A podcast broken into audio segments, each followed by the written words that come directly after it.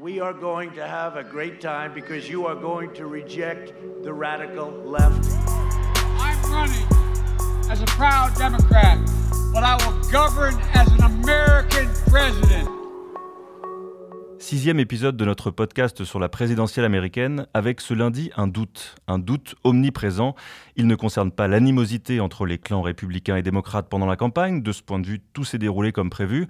Non, ce doute porte sur la soirée électorale, sur la façon dont les résultats seront annoncés, sur la façon, et ce n'est pas la même chose, dont les résultats seront proclamés par un camp ou par l'autre. Un doute finalement sur la façon dont l'Amérique acceptera ou non le résultat des urnes. Bonjour Philippe Gély. Bonjour Renaud. Vous êtes directeur adjoint de la rédaction du Figaro, ancien correspondant à Washington.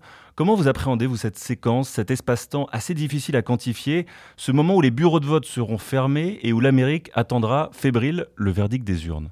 Fébrile, oui, mais pas inactive, parce que, et ça c'est pas nouveau cette année, c'est toujours le cas, il y a des armées d'avocats dans chaque État et dans chaque camp qui sont prêts à, à porter toute contestation sur l'exercice du droit de vote, mais bien sûr aussi sur le dépouillement ou sur la validation des bulletins devant les cours de justice. Euh, les juges sont, mobilisés pendant cette soirée électorale et le lendemain aussi, et même pendant toute la journée.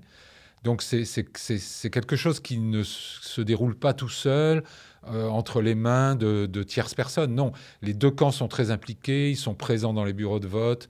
Donc c'est déjà une bataille qui est engagée. Ce qui change, c'est peut-être que ce temps va être plus long que d'habitude, à cause de la pandémie, à cause du vote par correspondance qui a été largement amplifié. Alors bien sûr, c'est la crainte qui domine, puisqu'on est, on est à presque 90 millions de, votes par correspondance. Euh, je suis peut-être naïf, mais j'ai tendance à penser que euh, on, va, on aura un vainqueur euh, dans des horaires à peu près normaux, c'est-à-dire pour nous Français entre 4h et 7h du matin, entre 22h30, disons, sur la côte Est et 1h du matin aux États-Unis. Pourquoi? Parce qu'il peut y avoir des contestations, il y en aura, c'est presque certain.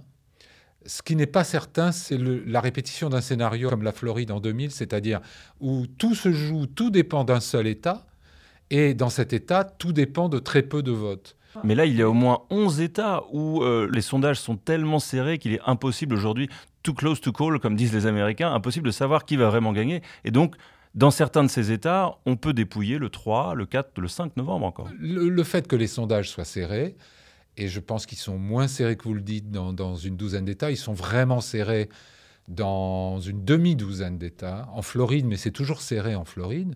Et c'est comme euh, au football avec l'Allemagne, c'est les républicains qui gagnent à la fin.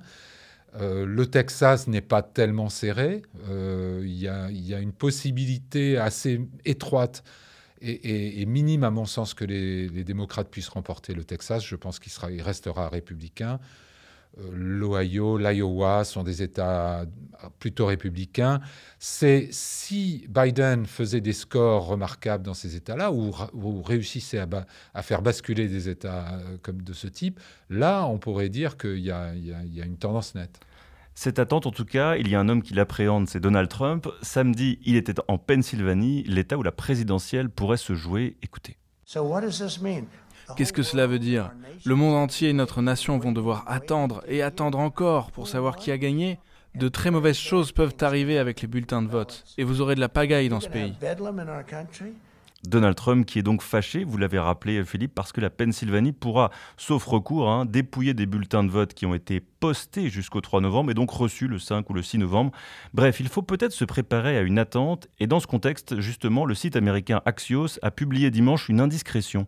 Trump aurait déclaré à son entourage qu'il se préparait à revendiquer la victoire s'il semble en tête, alors qu'un nombre significatif de bulletins par correspondance n'aura pas été encore dépouillé. Oui, Donald Trump a démenti cette affirmation, tout en disant à nouveau le plus grand mal du vote par correspondance et du dépouillement tardif. Euh, Donald Trump voit souvent la scène politique comme une scène médiatique. Il aime bien que la fin du film soit dans les délais prévus, pas envie d'un spectacle qui traînerait en longueur. Il a aussi un intérêt politique très clair à, ce que les choses se décantent rapidement parce qu'on en a déjà parlé ici, il y a ce qu'on appelle le Blue Shift ou le Red Mirage en anglais.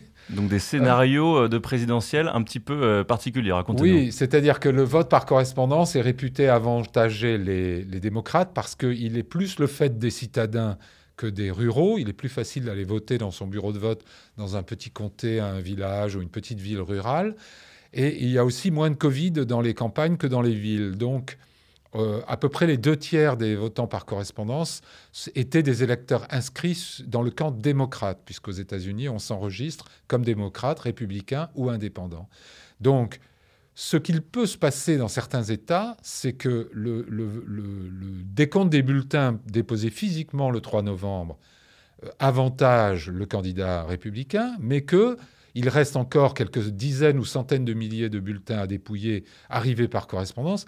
Et ce vote-là a tendance à avantager les démocrates. Donc il pourrait y avoir un basculement si le résultat est serré, pour être clair, entre le début de la soirée où un résultat donne l'avantage au candidat républicain et la fin du dépouillement où euh, ça se rééquilibre en faveur du démocrate. Et dans cette Amérique divisée, justement, où les deux camps se toisent et se provoquent à bonne distance, un autre indicateur qui inquiète, c'est la ruée vers les armes. Entre mars et septembre 2020, il s'en est vendu 15 millions aux États-Unis, un chiffre en hausse de 91% par rapport à 2019, Philippe. Oui, notre correspondante en Californie, Armel Vincent, nous a fait un, papier il y a quelques jours euh, tout à fait euh, intéressant sur euh, ces démocrates américains qui achètent des armes et ne savent pas comment s'en servir. ils craignent tellement une, une, guerre civile ou des violences urbaines qu'ils achètent des armes et ne savent pas comment les utiliser. C'est assez drôle. Ce qu'il faut savoir, c'est que certes, il y a 400, pratiquement 400 millions d'armes à feu aux mains de civils aux États-Unis mais seuls 30% des Américains possèdent une arme. Mais ce qui est surtout intéressant, c'est à l'approche de cette campagne, euh, des, citadins qui justement s'arment, notamment pour la première fois, parce qu'ils ont vu les, émeutes, parce qu'ils ont vu des mouvements euh, sociaux de colère, et parce qu'ils voient arriver cette présidentielle qui les inquiète. Oui, 110 000 Californiens ont acheté une arme cette année. Euh, ça en dit long sur le fait qu'ils ne font aucune confiance au camp adverse pour accepter le résultat.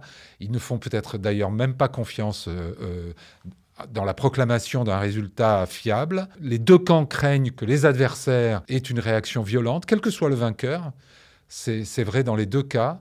moi, je vais faire un pari sur la solidité de la démocratie américaine et sur le fait que finalement les choses pourrait se passer de manière beaucoup moins dramatique. The Clock is Ticking, l'heure tourne. Merci Philippe Gély, on se retrouve demain pour un nouveau podcast.